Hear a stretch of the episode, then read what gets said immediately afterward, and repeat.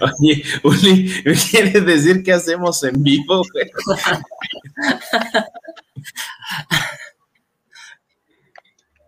Sí, como que se te fue el. Ahí viene, ahí viene, sí, tienes toda la razón. Explícate, Uli. Bueno, ¿cómo están?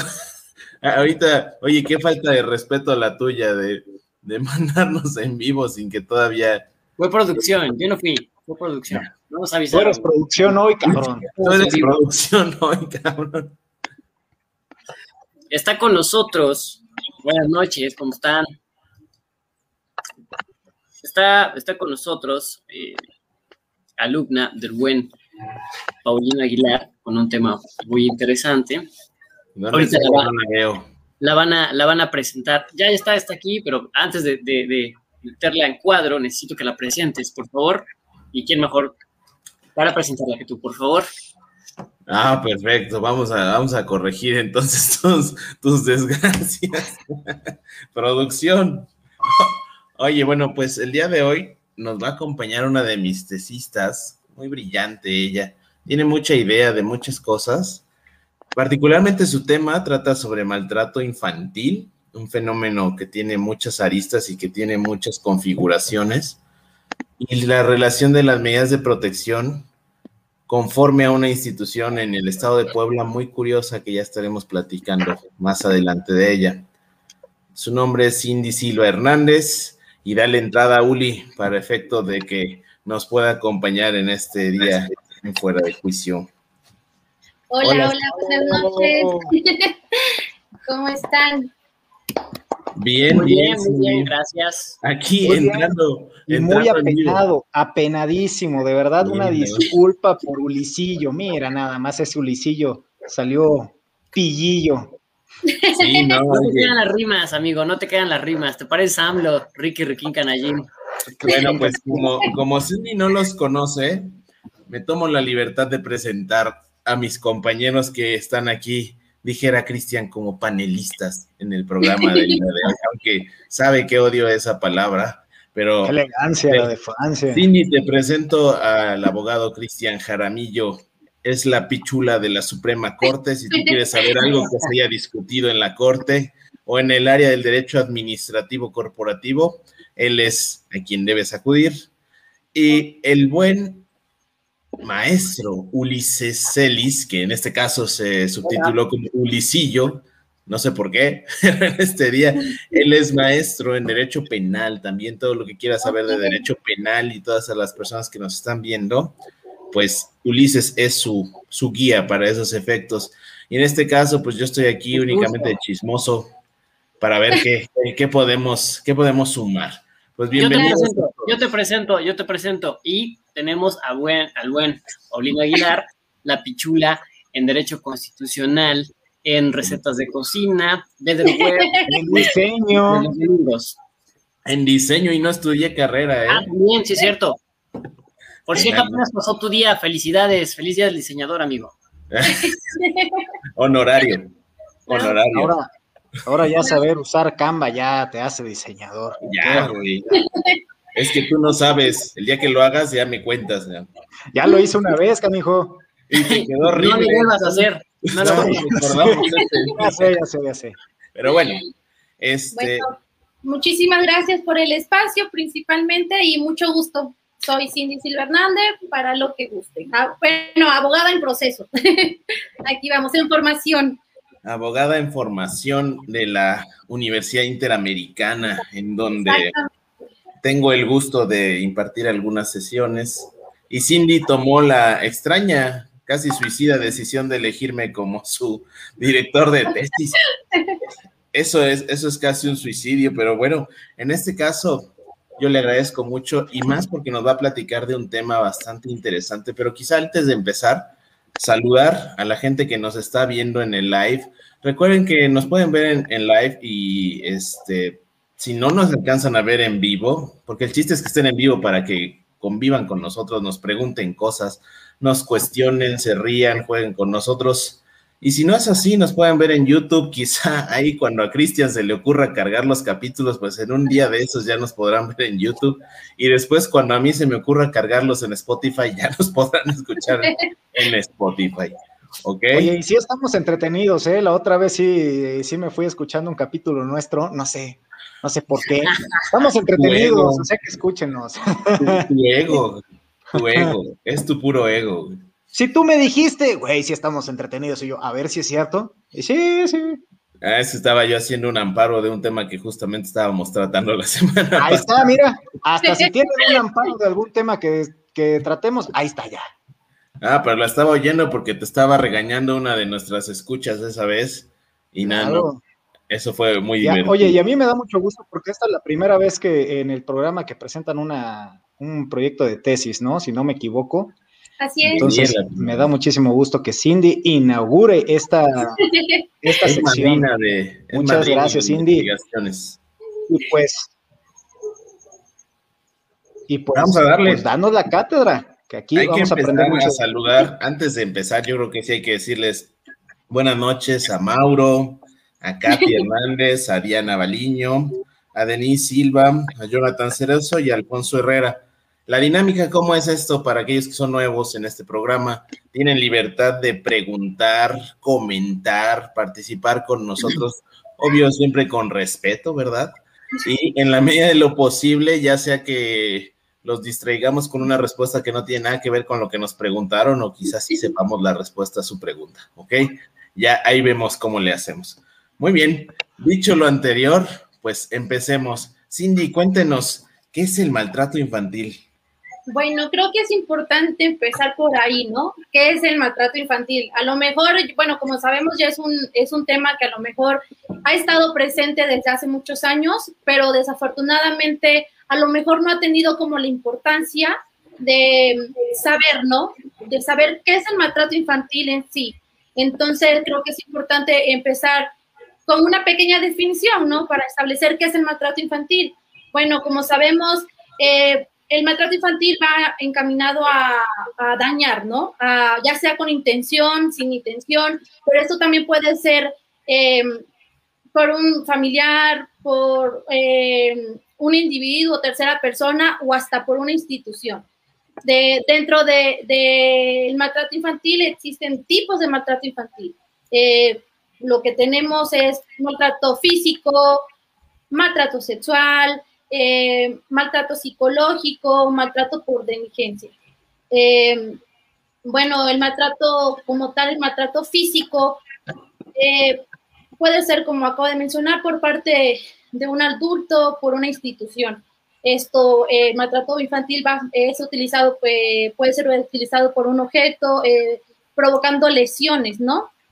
esto van desde quemaduras, golpes con cinturones, lo que sabemos, hay mucho que dicen de si te pegan con un cinturón es por, corregirte, ¿no? Pero hay hasta cierto grado de que es un maltrato, ¿no? Y es que puede ser una, mm, ¿cómo se le podría decir? Que es corregirte, ¿no? De algo que a lo mejor estás haciendo mal. Creo que eso es lo que no sabemos diferenciar, ¿no? Que es corregir y que es un mal, que se, que puede llegar a ser el maltrato este, infantil, pero maltrato físico ya de repente vi a Cristian así como traumado, recordando su pasado, los cables del el cable de la. Ahorita, comentamos, ahorita comentamos. ahorita recordamos todas esas épocas de infancia. Y, son divertidísimas, porque supongo que así como a ustedes, a mí también, y mira que mi mamá está ahí viéndonos, entonces ella puede escribir con qué. con qué a la mamá de Cindy. A ver, denos tips ahora que, que, que, sea papá Ulises, que es el que está más cerca de eso que nosotros, este, que nos den Ahorita tu mamá te va a aplicar la de, espera que tengas a tus propios hijos y vas a ver. Sí, sí, e, eso es algo que siempre dicen las mamás, bueno, no solamente las mamás, ¿no? Sino también los papás, ¿no? Como que vas a ver, cuando tengas hijos, ya vas a ver de lo que estoy hablando. Ah, exactamente. O sea, que en tus agradecimientos de tu tesis, en los agradecimientos. Eh, esta, esta, tesis va dedicada a mi mamá, que me motivó con chanclas a escribir esta tesis. Que me enseñó lo que es el maltrato infantil. no, no solamente eso, ¿no? También este, entra lo que es el maltrato psicológico, o sea, como de que te amenazo, no vas a ningún lugar porque mira, o con la, con la mirada. Tú sabes lo que te pasa prácticamente llegando a la casa, o sea, con la pura mirada. Entonces, entonces no nada solamente es como de que te pego, ¿no? O sea, no. Eh, bueno, también viene el maltrato por negligencia, ¿no? Eh, esto más allá es como que mm, si tu madre no te alimenta, si tus padres no te alimentan, ahí entra, ¿me entienden? O sea, es, la verdad es un tema mm, muy importante porque como les comento, a lo mejor es la situación que está pasando en muchos aspectos y en muchas familias. Hay muchos casos ya relacionados con el maltrato infantil. Ah, desgraciadamente no se ha llegado en el punto en que decir, a ver, vamos a tomar eh, alguna institución que dé pláticas, que dé X cosas para poder decir qué es el maltrato infantil en realidad, ¿no? Y cuáles son sus tipos de maltrato infantil. Oye, eh, perdona que te interrumpa, porque está bien interesante ahorita que hablabas del, del maltrato por negligencia, porque cuando empezaste a exponer tu idea, tu argumento, dijiste, es que hay maltrato doloso y otro sin intención, como si hubiera una especie de maltrato por culpa. ¿Te refieres a la negligencia? A esta idea de que los padres no tengan la intención de dañar, pero porque se distraen en otras cosas, descuidan a sus hijos, ¿a eso te refieres? Lo hacen, o bueno, no solamente eso, hay veces que el papá llega de malas, llega cansado, y, o la mamá llega cansado, o X persona llega cansado, y ¿qué hace? Ando, ando de malas, no me toques, y salte y si, si no me haces caso, te voy a pegar. Entonces, ahí todo entra, ¿no? Eso ya es como un Oye, pero, eso no sería culposo. O sea, si digo que te voy a pegar y te pego, ya no es culposo, ¿no? Quizás ahí. Sí, perdón. Quizás ahí donde está el tema, ¿no? Cuando, cuando dices que existe maltrato culposo, ¿a qué te refieres con eso? Quizá para que quede claro. Eh, bueno, eh, o sea, sí va encaminado a, dañar, ¿no? A tener una intención. Culposo a lo mejor se le podría decir porque mm, no, sabría yo cómo explicarlo, pero bueno, más allá es una, puede ser una acción, ¿no? Lo que sabemos que la acción es lo que, lo que se hace, ¿no? ¿Por qué se hace? Y la omisión es lo que se deja de hacer. Ok. A mí se me ocurre por ahí la parte de, pues, obviamente, el maltrato cuando no le das de comer a tus hijos, ¿no? Los tienes todos mal alimentados, ¿no? Desde ahí podríamos... No crecen, no crecen. como yo, ah, cierto. como yo, dice Uli. No, no, pero creo que sí va por ahí, por lo que dice Uli. O sea, el hecho de, de olvidarse de los hijos quizá por ahí viene, porque de manera intencional, pues un padre no creo que piense en no alimentar a sus hijos o no procurarlos, ¿no? Quizá por ahí. negligentemente no atiende la alimentación, negligentemente este, van desaliñados a la escuela, ¿no? A lo mejor sucios, uniformes sucios, también eso podría incluir en un ajá, también, eh, también entra lo que es la protección, el, cuidado médico, el cuidado emocional o hasta el mismo higiene. O sea, ahí entra todo eso en lo que es el maltrato por diligencia. Ok. Oye, y cuando te refieres a infantes, o sea, el maltrato infantil, ¿a qué edades te refieres? Bueno, el maltrato infantil, como tal lo mencionas, son menores de que de 18 años, ¿no? O sea, estos son los, este, por, por el concepto de maltrato este, infantil. Ok. Muy bien. Ese, pues. nuevo concepto, ¿no? De niñas, niños y adolescentes, ¿no?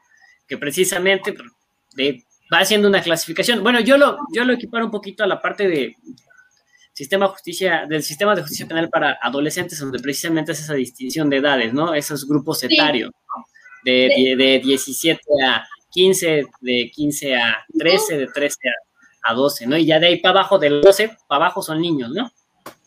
De, hecho, aprovechándome de que ya como que estamos aquí en todo esto, ahí más adelante a lo mejor este, presentamos un pequeño ejemplo o caso, ya que usted se dedica prácticamente a eso. Entonces, este. No, no me hables de usted, háblame de tú, de tú, Cindy. Ay, bueno. Este, Dime Ulincillo. bueno, muy bien. Este, bueno, en realidad, eh, como les acabo de mencionar, el maltrato infantil es algo que siempre ha existido. Y hay un, hay un, este, Aristóteles decía, ¿no? Un hijo, un esclavo son propiedad y, nada de lo que hace con la, la, propiedad es injusto. Eso está como que algo hasta cierto punto chusco, ¿no? Como eh, este, comparar a un hijo con una propiedad, ¿no? Pues sí, todavía lo hacen, ¿no? Cuando dicen yo te traje al mundo y yo te puedo sacar de todavía es algo, ¿no? Es algo que aún, a, pesar de todo, existe, ¿no? Y a veces dicen, me maltrataban, pero funcionó. Es algo... quién sabe, ahí depende quién, quién, quién lo diga, ¿no? depende quién hable de esa historia. Pues ahí en los comentarios ponen, dice que sí funcionó. Y efectivamente Rubén Darío dice, pero realmente eso funcionó, dice. Ok, supongo que depende, ¿no? Porque también eh, una cosa es la corrección, quizá, y de hecho la corte ya se ha pronunciado de eso, ¿no, Cristian? Porque digo, para los que son nuevos aquí, Cristian, en lugar de ver la novela, llega a ver la sesión de la Suprema Corte la deja grabada. Es, su novela. No es chiste. Es ¿eh? novela, exactamente. No es broma. y no es broma. Pero, pero la Corte ya se A mí me llama la atención varias cosas. Eh, el tema, por ejemplo, de negligencia, porque físico, la violencia o el maltrato físico y psicológico, creo que lo que estamos más familiarizados con esa clase de conceptos, ¿no? Físico, obviamente, es cuando hay, eh, pues, golpes, el chanclazo, ¿no? El típico chanclazo, la, el volador, ese que daba la curva, así tú, tú de pues, ahí va la chancla también.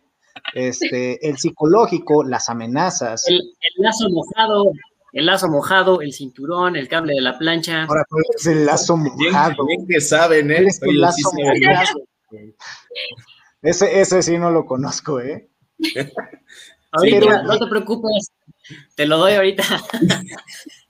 Pero el de negligencia tal vez el que menos, este, el que menos eh, familiar resulta.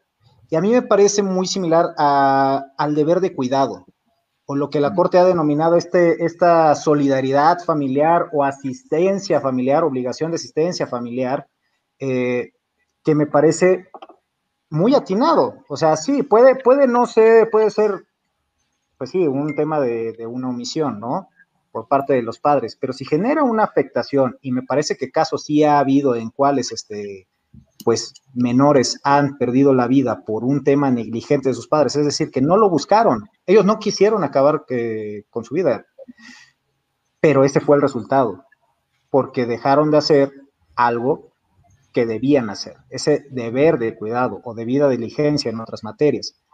Eh, ahora, otro tema, me llama muchísimo la atención, es algo que siempre ha existido, pues lo que nos quiere decir que es un problema sistémico e histórico. Y esto ya viene mucho con cómo nos criaron, ¿no? Y ahorita creo que ya lo decimos todos de broma, inclusive ahí en comentarios dice, pues sí funcionó. Yo no soy padre, tampoco tengo ánimos de hacerlo pronto, pero, pero no me imagino difícil la crianza de un hijo, no me imagino. Pero por supuesto, a ver, ello, que sea difícil, que se tenga un hijo complicado, eh, revoltoso, entre, entrecomillado, ¿no? Como tú, como tú. Pues eso no justifica la violencia, a mi parecer, ¿no? No justifica la violencia. Se tiene que ser, pues, más, pues, no sé si decir paciente o más creativo al momento de corregir a un hijo, me parece, ¿no? Al final del día, recordemos que los hijos, como bien, como bien lo dijo Cindy, no son propiedad, ¿no? Tienen, son seres humanos, tienen su propia dignidad y tienen un interés reconocido constitucionalmente. Entonces, sí me parece bien importante que estemos tocando este tema, que estemos colocando la cuestión del maltrato infantil, este, que creo que no lo habíamos hecho en ningún otro programa y que ahorita vamos a entrar a tema de medidas este, precautorias, ¿no? Eh, a, a, veces de chiste sí decimos, ay, el chanclazo. Sí. Yo no más te pregunto, Cristian. Tú eres de Veracruz. Tú eres de Veracruz. Tú hablas pez. ¿Eh? Tú eres de Veracruz. Tú hablas pez, Cristian. ¿Sí yo, yo hablo pez. Pero bueno. Sí, ni tú no eres de Veracruz, ¿o sí? Así es, también. Eso es también, aquí hablan español. No, vas a... Oye, pero no me vas a dejar mentir, Cristian. ¿Cómo te enseñaron a nadar? ¿Cómo fue la primera vez que te, te metieron al mar? Me empujaron. me empujaron. y, jarochos, sí. Oye, es que así es la sociedad en lo general y en México está muy arraigado. O sea, tenemos muchas cosas que ya las tenemos como muy, muy naturales. O sea, ya las vemos como muy naturales. El niño no sabe nadar, pues tú aviéntalo y que aprenda. de una u otra manera, eso sigue siendo un maltrato, ¿no? Sí, no, y, y lo que acaban de mencionar sí es realidad, porque en lo personal a mí también me enseñaron así. O sea, no, no fue como que me pusieron a ver, tienes que nadar así o me mandaron a clase. O sea, no ¿Aprendes o te ahogas? Pues sí, y así también te saca la universidad al mundo profesional.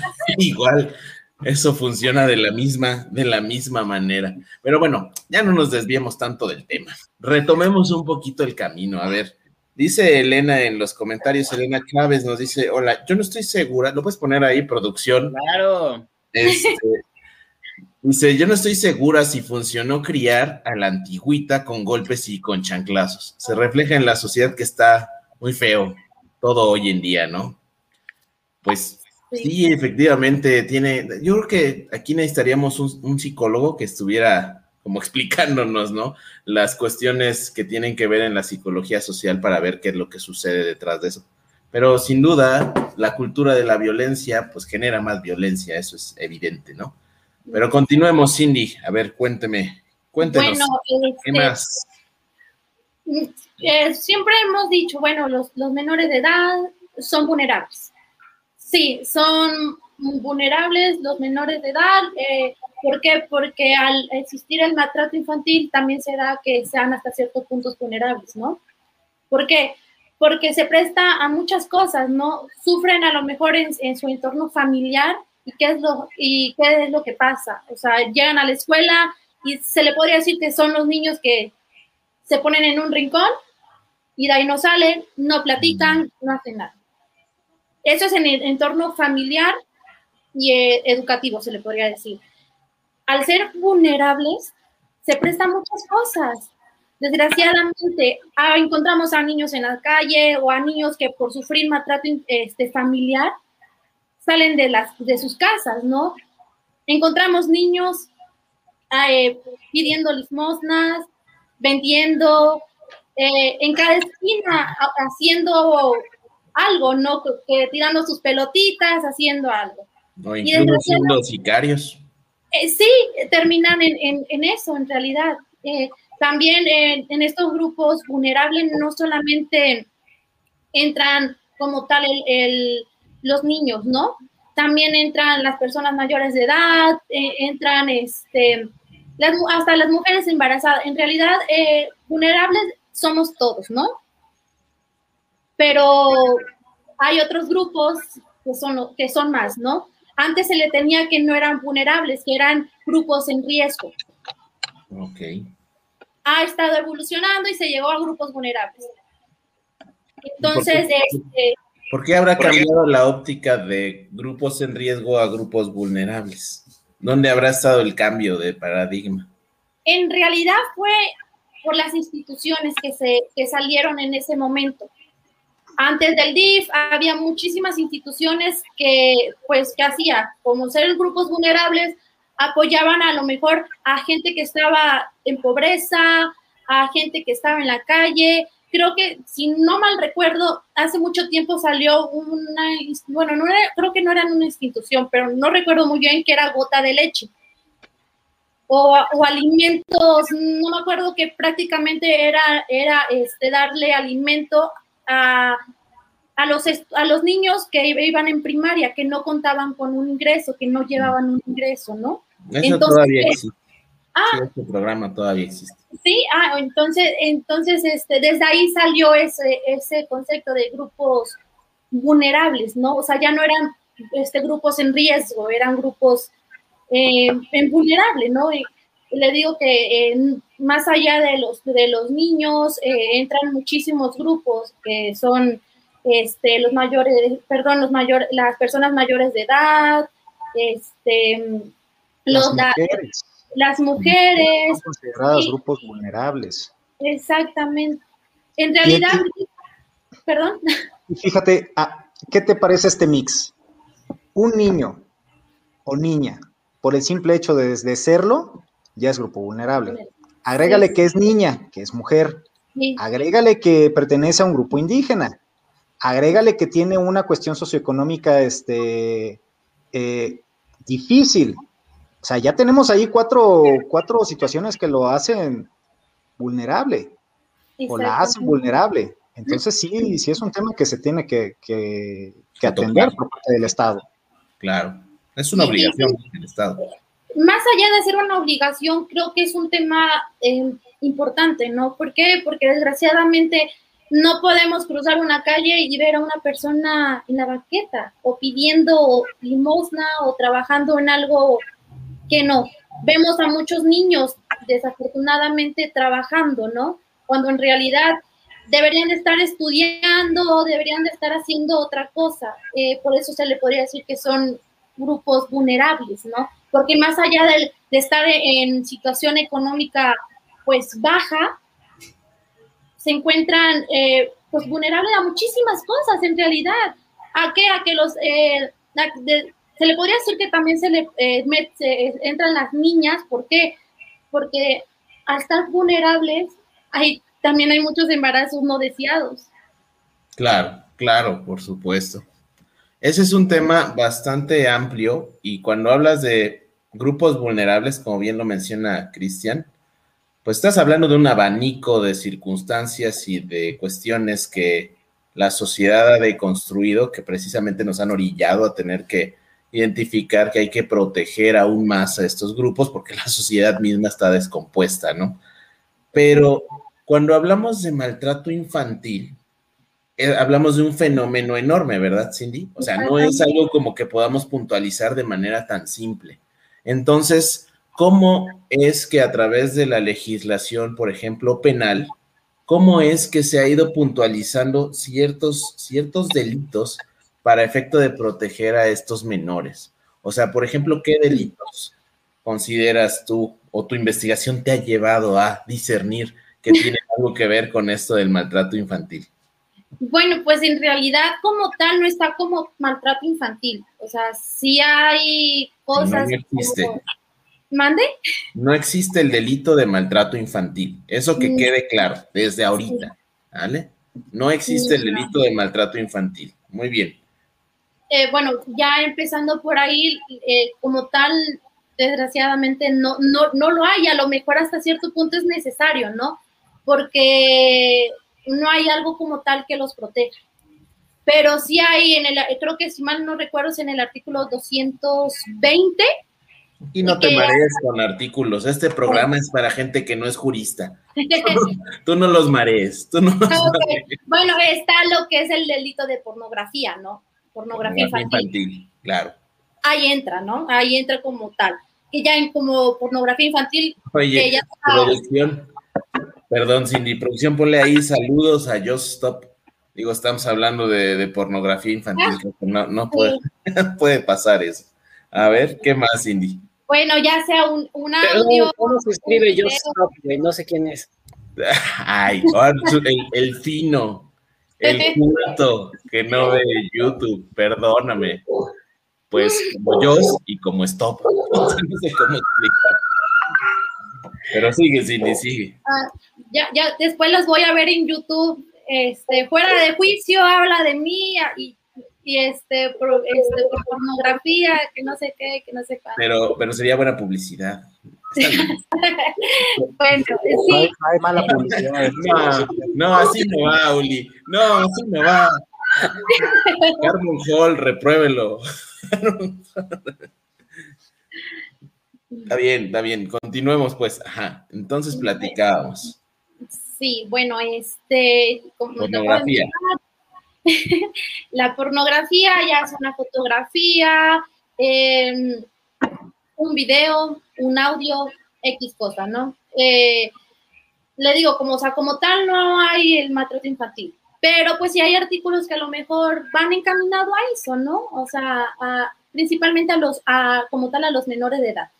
Eh, eh, también tenemos lo que es, mal no recuerdo, es mm, el abuso, bueno, no, lo que es la cópula, sí creo que sí, sí. Ajá, este, eso es como una, bueno, este es, ay, se me fue. Eh, bueno, es una, ¿perdón? Estás hablando de abuso sexual. Estupro, ¿no? Estupro, puede ser estupro, Violación equiparada. Violación equiparada, violación, abuso sexual. O sea, en cuestiones sexuales creo que hay un catálogo muy amplio, ¿verdad? Así y en Puebla, en Puebla apenas se volvió imprescriptible este año los delitos en materia de sexuales este, cometidos contra menores. Imprescriptibles. Eso quiere decir que no caducan, por así llamarlo, de una forma, es decir, eh, se está investigando y se va a investigar hasta que se detenga, ¿no? Hasta que se llegue un proceso no pasa, no importa el tiempo que pase, ¿no? Para los espectadores que recordemos que no todos somos juristas, ¿no?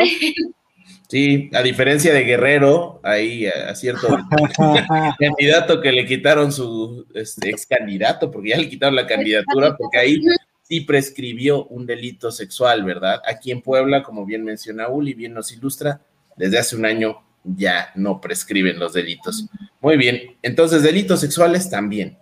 ¿Qué más, Cindy? Bueno, tenemos lo que es también el, el ¿qué? Ay, hostigamiento, creo que también está establecido en, el código. En realidad, como acabo de mencionar, o sea, no está como tal el maltrato infantil, pero sí hay la variedad, ¿no? De poder decir esto es. Queda en, en, tu, en la astucia de los abogados de las víctimas ver la manera de impulsar todo el sistema judicial para efecto de sancionar esto, ¿no? Pero eso desde el punto de vista penal. Desde el punto de vista administrativo, hace unos momentos ya mencionabas que existen instituciones como el DIF, ¿verdad? Y tu investigación está enfocada en una institución en particular, ¿cierto? Así es. Es la Procuraduría de Protección de Derechos de Niñas y Niños y Adolescentes del Estado de Puebla. Ok, para aquellos que nunca habían escuchado de esa institución, pues no son los únicos. Les puedo asegurar que nadie más que este para dos o tres cosas y acaso lo habrán escuchado. Por eso es tan interesante el tema que está investigando Cindy, porque es una institución relativamente nueva. ¿De qué año es, Cindy? Del 2018. La verdad, hacer una institución nueva, la verdad hay muy poca información. De hecho, estamos, bueno, estoy esperando una entrevista que tiene como 15 días que la solicité y hasta el día de hoy no me han marcado, he estado marcando yo y nada. Que por COVID están trabajando al 50%, pero pues la realidad es otra, ¿no? Porque de hecho me comentaron, dice, es que así como tú, también este, tenemos a mucha gente que quiere una entrevista. Ah. Entonces, no sé, sí, entonces, no sé. Pues deberían atenderlas, ¿no? Digo, creo que ese sería el primer paso para trabajar, ¿no? Atender a la gente que va, ¿ok? Pero, ¿cómo funciona, Cindy? ¿De qué trata? ¿Qué es esa Procuraduría? Bueno, eh, eh, como tal, esta Procuraduría tiene una ley, que es la Ley de Procuraduría de Protección de Niñas y Niños y Adolescentes. La verdad, mejor de las denuncias, de los casos, de los cuales ya ha llevado, o cuántos niños tienen a su cargo o X cosa, la verdad, es algo que no sé, a lo mejor no, no, no, hasta este momento no puedo decir al 100 cuántas denuncias, porque no, no, no se sabe. Pero. perdón que te interrumpa, Cindy, creo que tenemos problemas de, de producción. No sé si esté pasándolo por ahí, porque creo que se congeló. Ahí en el chat nos pueden hacer favor de decirnos si estamos en vivo. Ya, se descongeló, ya se descongeló. Ya, ya nos descongelamos, ah, ok. Y aprovecho, y aprovecho porque por cuestiones laborales tengo que partir. Pero Cindy, muchísimas gracias de verdad. Voy a estarlos ahí molestando por, Por chat. Por chat, la verdad es que sí. Este, y muchísimas felicidades, de verdad, este, muchísimas gracias por todo. Yo, yo te llamaría ya, sin lugar a duda, una abogada. E, eso es lo que creo que eres. Información. Un título, un título. No, yo, yo creo que un título no te hace abogado, te hace licenciado en Derecho, pero no abogado o abogada. Y me parece que tú sí eres una abogada. Y muchísimo éxito y estoy segura que, estoy seguro que, que, híjole, vas a representar de forma muy digna la profesión. Muchísimas gracias y una disculpa que me tengo que retirar. No, no se Buenas noches. Bien, córrele. Y no me hables usted, también tupéame. No, no estoy tan bien. Córrele, ya córrele. Estamos platicando. Ándale, córrele. ok, está bien. Después de esa pausa, eh, pues, quizá podríamos aprovechar antes de volver a explicar lo que es esta Procuraduría y todo esto para ver algo de lo que nos comenta en el chat, ¿no, Uli? ¿Tú qué dices? Vamos a eso, ¿vale? Este, vamos a ver, vamos a ver. Leíste, terminaste de leer algunos saludos. Eh, tienes fans y seguidores. están echando porras, te mandan muchos saludos. Y bueno, vamos a los comentarios. Eh, mm, aquí, Antonio Rosas. Eh, ¿Se podría considerar maltrato infantil culposo? Bueno, para empezar dijimos que el maltrato infantil no es un tipo penal, ¿no? Pero sí hay una subclasificación, ¿verdad, Cindy? Intencional y negligente, por así, llamarlo, ¿no? Número uno, Antonio, ¿no? Dos, cuando los papás no cuenten con los medios necesarios para que los menores no puedan asistir a la escuela o con este tema de la pandemia no puedan tener acceso a las clases virtuales. Mm. A ver, mm. Cindy, mm. ¿tú qué dirías? Eh, es que, bueno, también ahí entra que es obligación del Estado, ¿no? Eh, dicen que es obligación del Estado proporcionar los medios necesarios para, y, eso, y de hecho, este, hay un artículo que lo dice, que es el artículo eh, que está en la Constitución, ¿no? que dice que es obligación del Estado proporcionar para que los niños tengan el medio de tener esto, que es la educación. A lo mejor también es obligación de los papás, no de los padres, pero pues hasta cierto punto también es obligación del Estado. Entonces creo que si no hay de una, puede haber de la otra. No sé si estoy mal, no sé si estoy bien como lo estoy este, analizando, pero es, a lo mejor no se le puede llamar como tal un maltrato, porque no, pero pues también estoy consciente que más allá de ser un maltrato, hay muchos padres que por ahorita, por todo lo que está pasando, no cuentan con los recursos necesarios para este pues llevar a sus niños a, lo mejor a una escuela o para internet para tener el internet, ¿no? Pero también hay muchos medios los cuales poder proporcionar esa información. Hay muchos maestros que lo que hacen es hacer grupos en WhatsApp y mandan las tareas. Entonces todo va, creo. ¿Perdón? y PDFs, ¿verdad? Uli levanta la mano, dice, yo, yo mando PDFs. Sí, y es que es la realidad. A veces lo que hacen es eso, o sea, mandan las tareas por PDF y, y el niño hace la tarea y lo vuelven a, a mandar, ¿no? Entonces creo que más allá de ser un maltrato, entran muchos factores, o sea, a lo mejor por la situación en la cual estamos pasando y todo eso. Aparte, creo que una tele todo mundo la tiene. Creo que no hay casa que a veces hasta cierto punto que hay no hay casa que no tenga una tele, ¿no? Aparte el Estado estaba regalando teles, entonces hay bueno, pero que te regalen algo no quiere decir que sirva, Cindy. O sea, bueno, puede, que te regalen un beso y no lo, no, lo quieres, ¿verdad? O sea, no, es así. ¿Por qué? Porque mira, o sea, lo regalado no significa que funcione. Y es una de las quejas que tiene la sociedad en el sentido siguiente, Cindy. Mira, eh, como bien mencionaste, que ahí sí no voy a abonar nada más porque estuvo excelentemente explicado el hecho de que es la obligación del Estado el hecho de proporcionar los medios para que los menores puedan acceder a la educación. Eso, excelente, Cindy. Aplausos, no hay más que agregar. En el artículo tercero de la Constitución está claramente establecido el derecho a la educación y la obligación del Estado. Hay que recordar que vivimos en un Estado sumamente paternalista, en el sentido de que el gobierno todavía tiene la obligación de proporcionarnos ciertas cosas. Entre ellas, algunas de estas son precisamente los medios para acceder a la educación. Cuando dices que no existen en México, o tú crees que no existen en México casas que no tengan una televisión, bueno, sí, de la... Perdón. No, dime. sí, a lo mejor, o sea, sí, bueno, hasta cierto punto, como acabo de usted de decir, a lo mejor desgraciadamente hay eh, familias que no cuentan, ¿no? Con eso. Y como lo acabo de mencionar antes, es, esos son grupos vulnerables, ¿no? Claro, por eso son vulnerables, ¿verdad? Y en este sentido, que no sé si tuviste conocimiento, Cindy, o Uli, que anda ahí como muy callado este día por algún extraña razón. Este, no sé si tuviste conocimiento, pero precisamente de esto que pregunta Antonio, que dice que qué pasa si los papás no tienen los medios para que vayan a una escuela o que les proporcionen a una computadora e internet para efecto de que los menores puedan ir a la escuela. Bueno, existe el juicio de amparo y precisamente de este tema ya habíamos platicado en algún capítulo, ¿verdad, Uli? Sí, ¿verdad? Sí, sí, amigo. Platicamos justamente de los amparos que se promovieron a efecto de poder hacer efectivo el derecho a la educación para que aquellas personas que no tenían los medios que es muy, muy honesto y muy justo decir que no todos tienen los medios o tenemos los medios para proporcionarle a, nuestros hijos estas cuestiones, existe el juicio de amparo para efecto de que la autoridad, el Estado, proporcione esto porque es su obligación. Pero en palabras sencillas, Cindy, ¿tú dirías que es maltrato o no es maltrato? Así, fácil.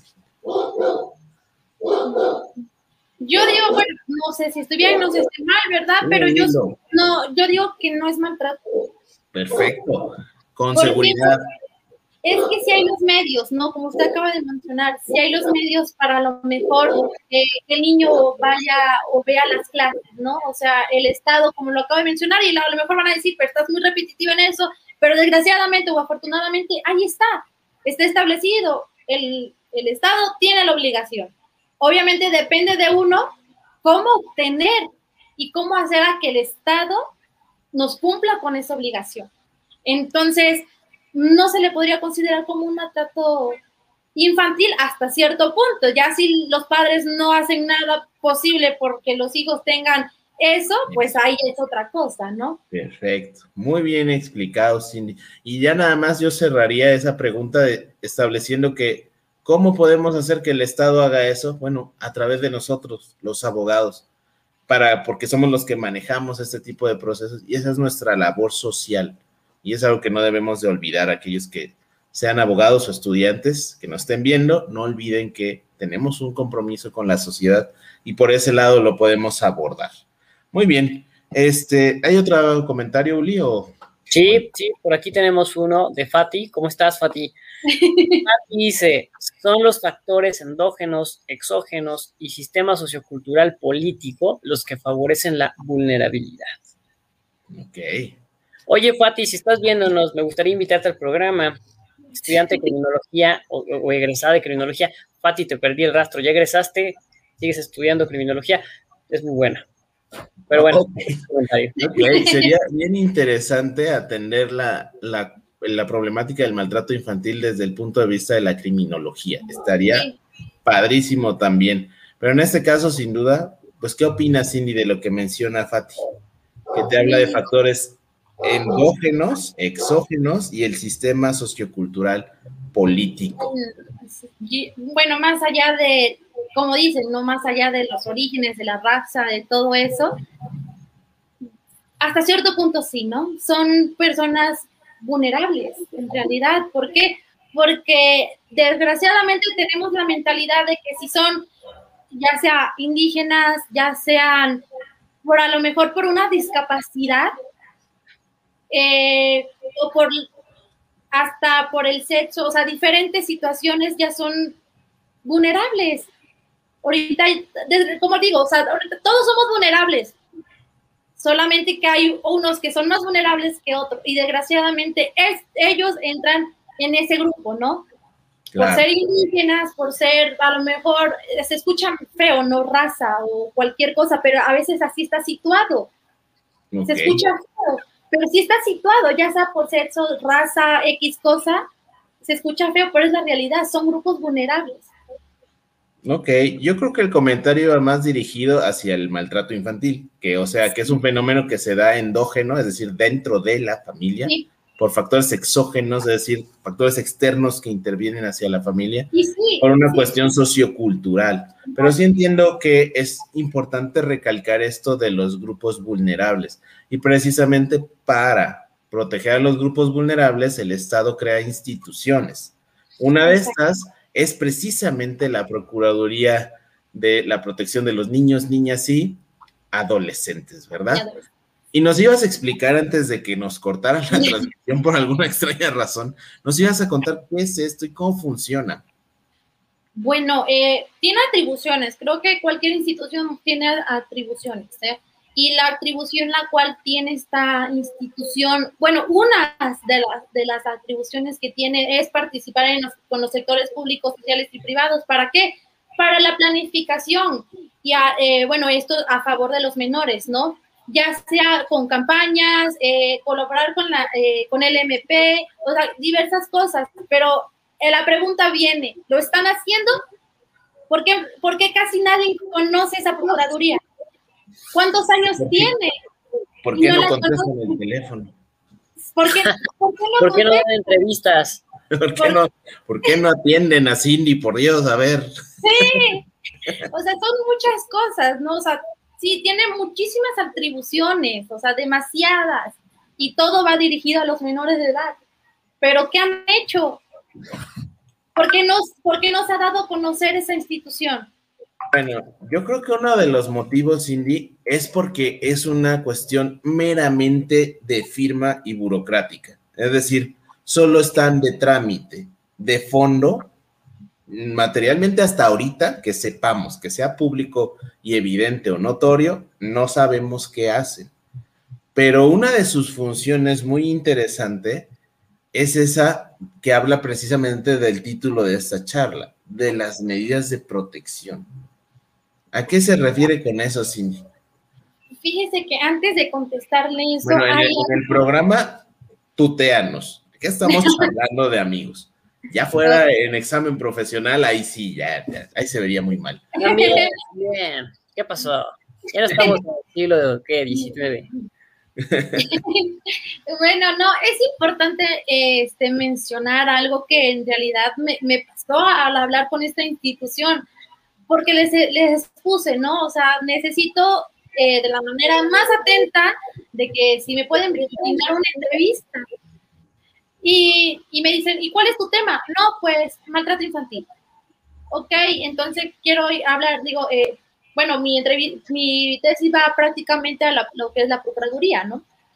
Y me dicen, ah, ok, pero te puedo dar un consejo dentro de la Procuraduría no solamente están este, los niños, los menores de edad, también hay familias, también hay esto, también hay el otro.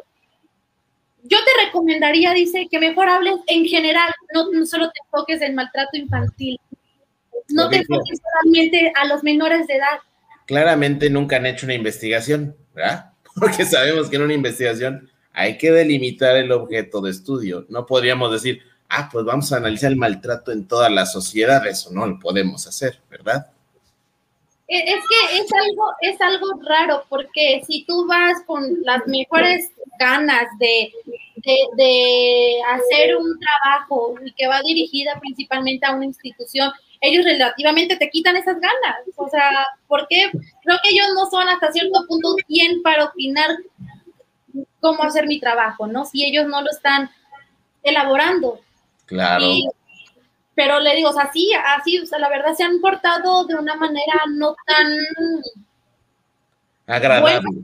no tan abierta como debería ser el mandato del el ejercicio del poder público. Ah, porque de hecho dice, no, métete a la página, ahí hay en transparencia, ahí tú vas a ver todo y que ahí porque tenemos que ser transparentes con, pero pues no lo son, no he encontrado información. y me entonces, me dice, mándame, mándame este un correo y yo ahí te puedo proporcionar la, la, la, información. Pero pues pero, pero, no, o sea, no. Bueno, entonces estamos hablando de que es una institución nueva, muy hermética y que difícilmente da información. O sea, estamos hablando de cualquier institución pública. Lamentablemente, si quieres información de ellos, tienes que pedirlo por escrito y promover juicio de amparo, porque si no, no por las buenas no lo van a hacer. O sea, tienen un montón de cosas que hacer. Pero bueno, ¿cuáles son las atribuciones para proteger a los menores? O sea, ya concretamente, vamos a entrarle a eso, porque también la gente que nos está viendo, también no creas que aguantan tanto, de repente se nos cansan. Entonces, vamos a ver, ¿cuáles son las facultades que tiene esta Procuraduría para proteger a los menores? Bueno, eh, dentro de, de, eso vienen lo que son las medidas de protección, ¿no? De hecho, la ley de esa Procuraduría establece unas, que es este bueno, eh, tiene, esto va relación también con el Código este, Nacional de Procedimientos Penales, o sea, va relacionado. Pero en sí la, ley marca eh, por mucho dos, que es eh, el ingreso de niños y niñas y niños y adolescentes en centros de asistencia social. Ok. La segunda es atención médica inmediata por parte de alguna institución del sistema nacional o el del sistema estatal. Esas son, la, se le podría decir, las medidas de protección que marca la ley. Son las únicas dos. Eh, bueno, dentro de eso, eh, su funcionamiento, cómo, eh, cómo llevan o sea, los casos. No se sabe en sí, pero la ley marca que primero se investiga a la familia. Se investiga a la familia, a su entorno social, se prácticamente hablan hasta con los vecinos, ¿verdad? Eh, ya de ahí es investigar si en realidad hay un maltrato infantil. Después es, establecer si en realidad se tiene que ir a, una, a, una, a un centro de asistencia social. Es, se le podría decir que esto entra sobre las medidas de, de protección que hasta cierto punto tiene eh, esta procuraduría, no esta ley. Pero son las únicas, son las únicas que en realidad establecen. Ok, y esas medidas, ¿qué opinas de ellas? O sea, que, a ver, para empezar, digo, para quizá poner en contexto. Imagínate que, Uli, tú eres el procurador de esta procuraduría, no, no eres fiscal general, Uli, solo de esto, ¿ok? No, que pertenece, al DIF, por lo menos. O sea, que pertenece al DIF. Ya luego te vas a la fiscalía. Ahorita nada más eres procurador de los niños. Y te, llega un asunto, el cual no contestas el teléfono ni lo atiendes directamente, pero te llega tu conocimiento, que una familia o que una persona reportó que en una casa constantemente están golpeando niños. ¿Qué haces? De acuerdo a lo que dice Cindy, en el estado de Puebla tendrías que enviar a, una, a un grupo a revisar, ¿no? Y si determinas que hay un riesgo, porque aparte ni siquiera dice, o, sí, Cindy, dice algo de cuándo o cómo eh, elige si pone o no alguna medida de protección. Eh, como tal, no te lo, no te lo especifica. En realidad siempre, eh, siempre dicen de que si el niño está en riesgo, la Procuraduría tiene la obligación de entrar, o sea, de participar y de buscar la solución a esta problemática, a esta problemática, que en este caso es el maltrato infantil. Pero, como no dice, no, dice con, base en qué razonamiento el procurador puede imponer esas medidas de protección. Entonces se debe entender que es discrecional. Es a lo que él entiende y a lo que él se le ocurra. Y ahora, esa es una crítica muy importante a, esto, a este tema. Otra que se me podría ocurrir, Cindy, a ver qué opinas tú y qué opina Uli, es, ¿y si esta ley solo tiene esas dos medidas de protección, es decir, solo tiene esa facultad de este procurador, ¿qué efectividad o a qué grado podrá incidir en la tejido social? Ay, bájenle el micrófono. este, incidir en el tejido social la aplicación de estas dos medidas de protección, es decir, nada más eh, servicios médicos y este tema de llevarlos a albergues, es lo único que puede hacer. O sea, no puede ordenar que salga del domicilio el agresor, nada de eso. Y esa pregunta era para usted. Ay, perdón. Pensé que como me quedé, ya no, ya no lo escuché porque me quedé trabada. No, en, en, ese contexto, ¿no? Eh, si es una procuraduría especializada, yo creo que las medidas de protección se quedan, pero por el piso, por el suelo. Dos medidas, dos medidas que, eh, ok, aquí la pregunta es, ¿solamente deberían ir encaminadas hacia los menores, hacia los niños, o también, esa es la pregunta, ¿no, Paulino? Si podemos ingerir en, ¿sabes qué? Tienes aquí una balanza, ¿a quién saco? Saco al menor y lo pongo en un, en un, este... Albergue. En este caso, albergue, ¿no? O también saco al papá y a lo mejor dejo al menor con otra persona dentro del núcleo familiar en la cual sí se pueda resguardar, ¿no? O en la cual sí se pueda confiar. Esa investigación también, pues debe ser ardua, ¿no? Estar, yo, yo estabas buscando la palabra. Yo creo que en ese procedimiento para la aplicación de las medidas de protección no existe un, aparte de parámetros, no existe un procedimiento para llevarlo a cabo. Eso, eso está bien importante lo que dice Zuli, porque pues si no hay un procedimiento, ¿qué es lo que lo funda y lo motiva? O sea, nada más el razonamiento del procurador y aquí viene la pregunta, Cindy. Entonces, ¿puede o no puede aplicar medidas de protección de las que están en el Código Nacional de Procedimientos Penales? Es que eso es muy importante, porque la misma ley dice que fundada y motivadamente, bajo su más estricta responsabilidad, eh, aplicará las medidas urgentes. Pero prácticamente nada más te dice que la del, del artículo 122 de la misma ley. O sea, esas dos que ya nos dijiste. Sí, y el artículo 22 dice que son las del código, también pueden entrar las del código este, de procedimientos penales. O sea, sí lo dice.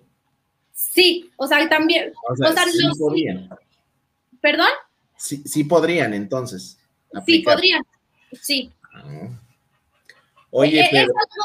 Sí, perdón. No, continúa, continúa, perdón. Es, algo interesante porque eh, en un artículo establece de que sí se puede y en el otro es como que fundada y motivadamente eh, la, Procuraduría podrá este, imponer las medidas urgentes, pero del artículo 22, de las que ya se leyeron eh, anteriormente.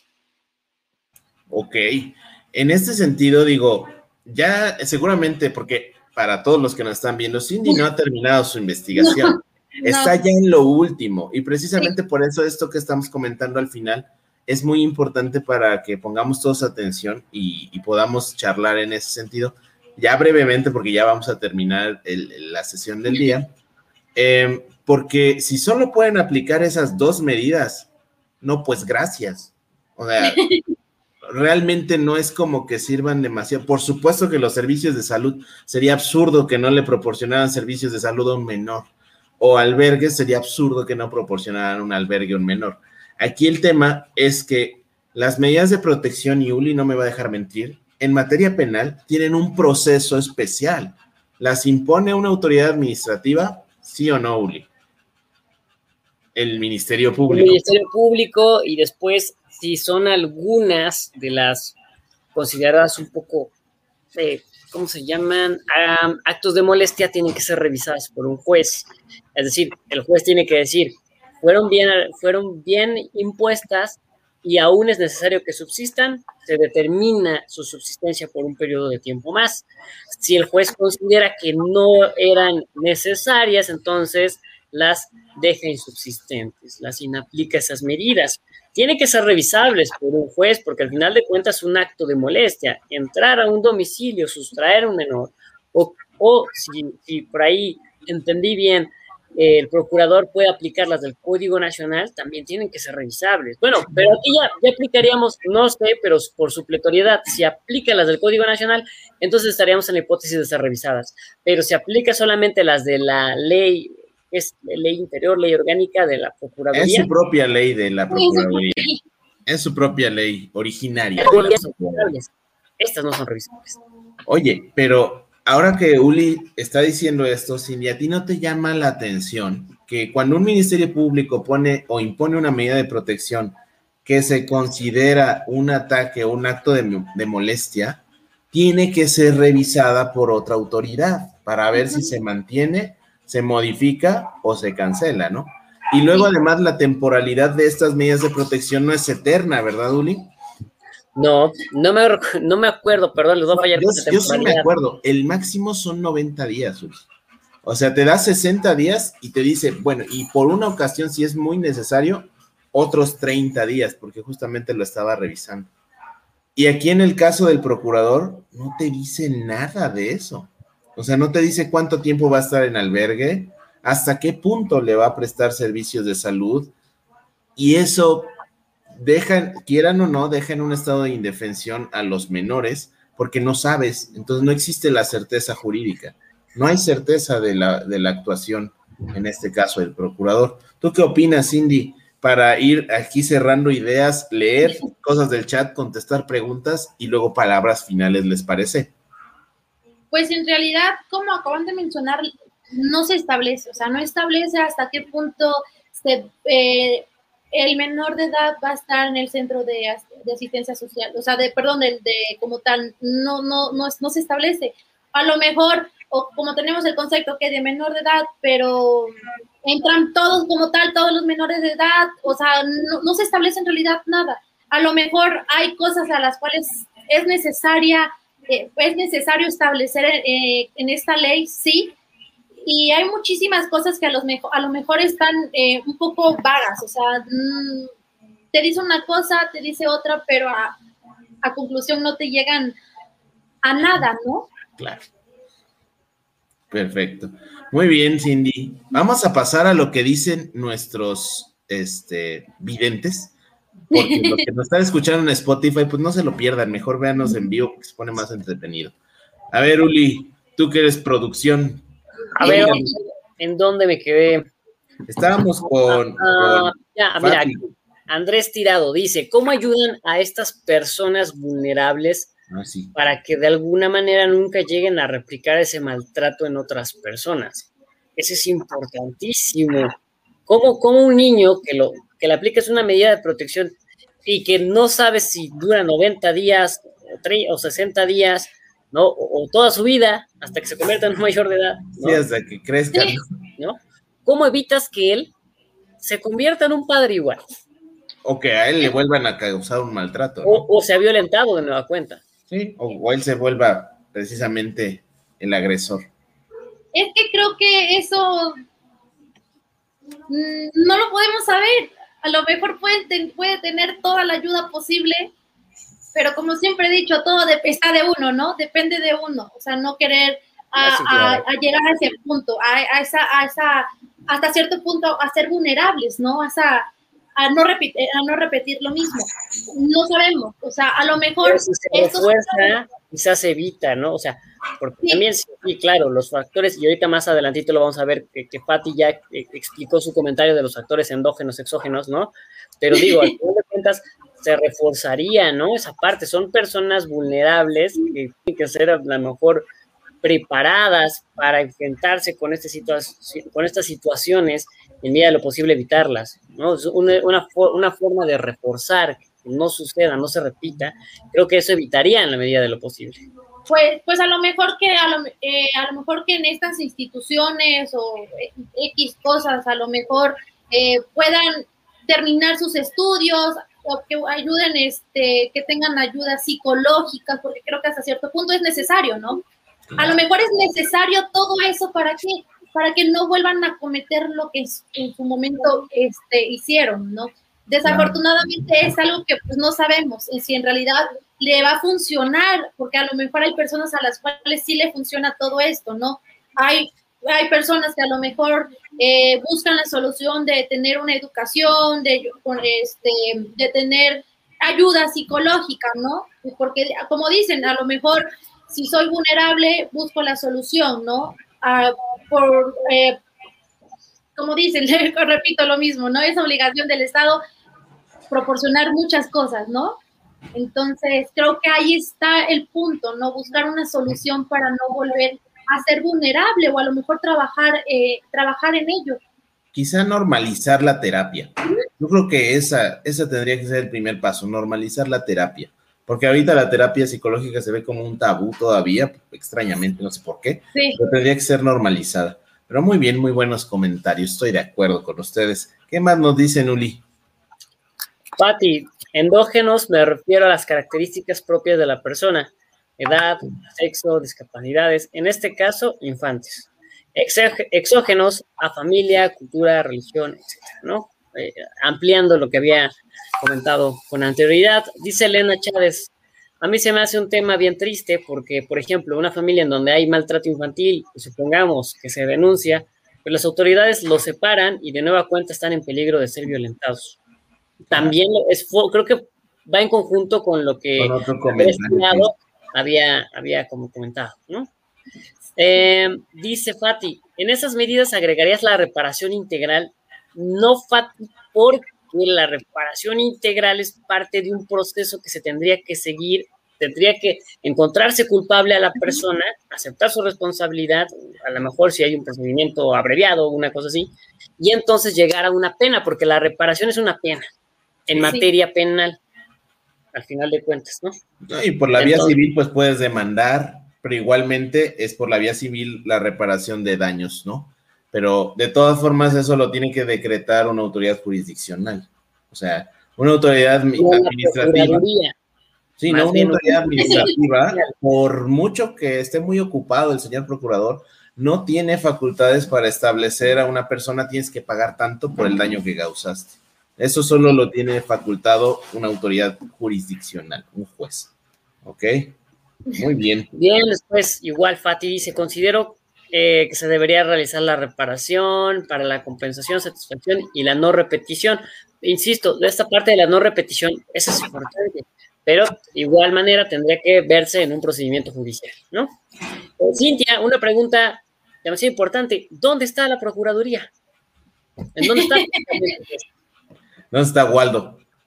casi, casi. Eso sí, la verdad, no les voy a mentir, no, no como tal, no sé bien la dirección, desgraciadamente no, no soy de no estoy bien, pero...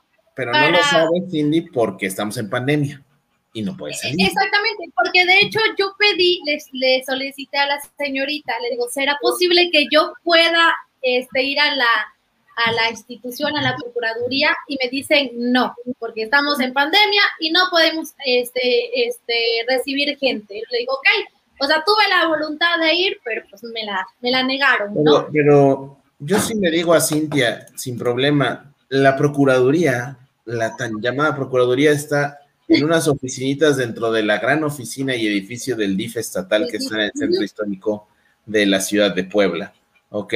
Y en realidad, pues, eso es todo. O sea, ahí la vas a encontrar. De que te reciban, eso ya es, otra cosa. Eso ya es otra historia.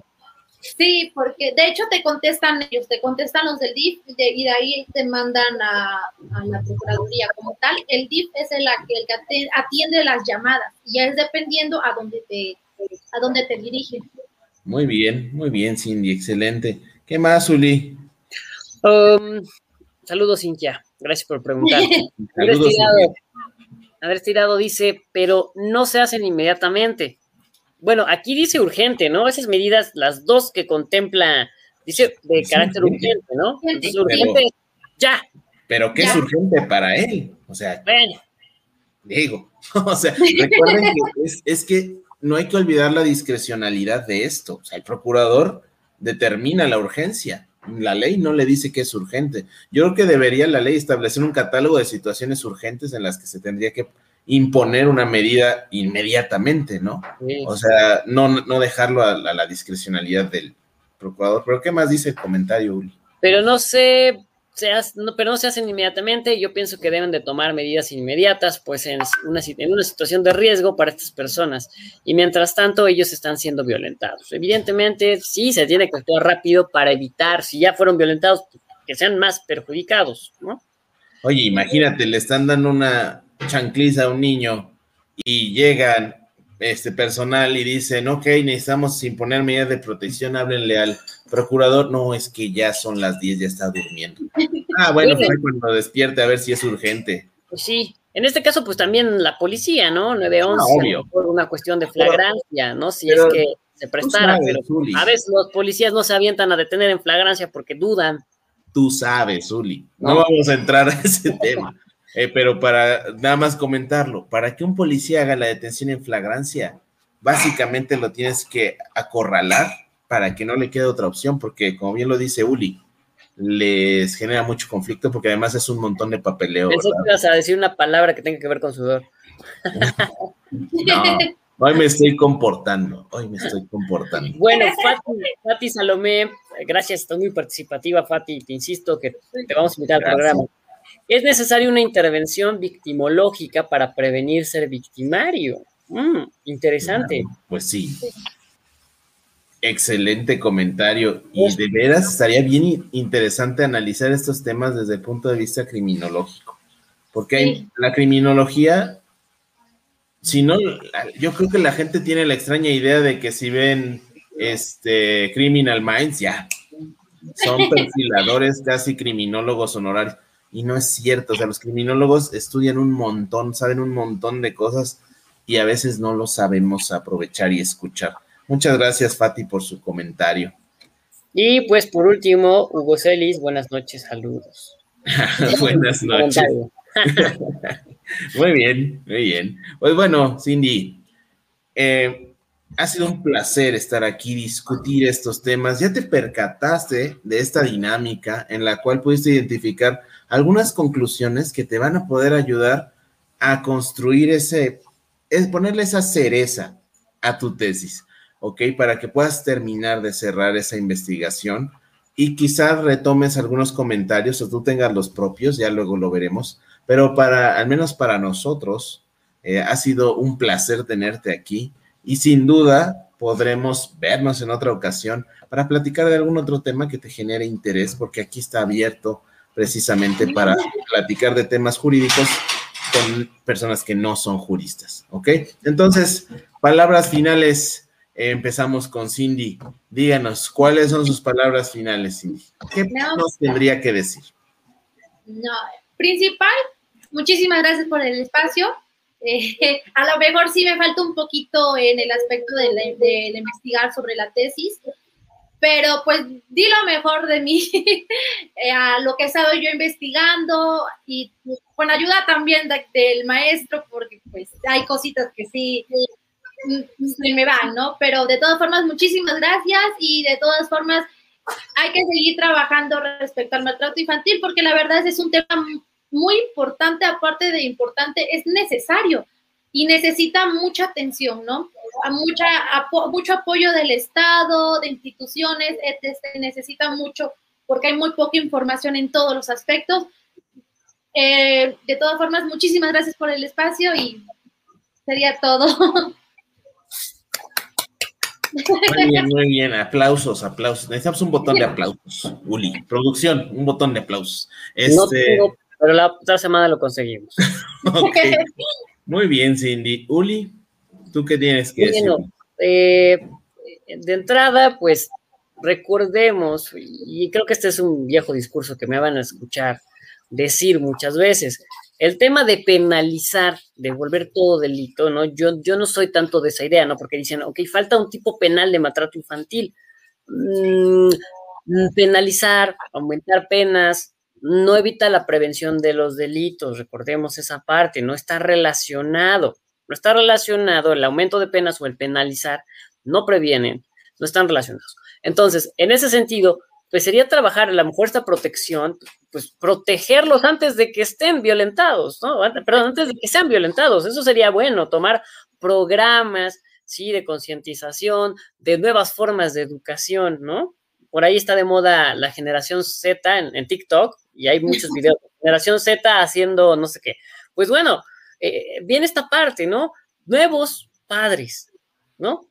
Nuevos eh, papás, mamás, educando a nuevos ciudadanos, eh, erradicando la violencia. Paulino lo dijo exactamente, violencia genera más violencia. Entonces, yo creo que una forma de educación basada en, en esa restrictividad, ¿no?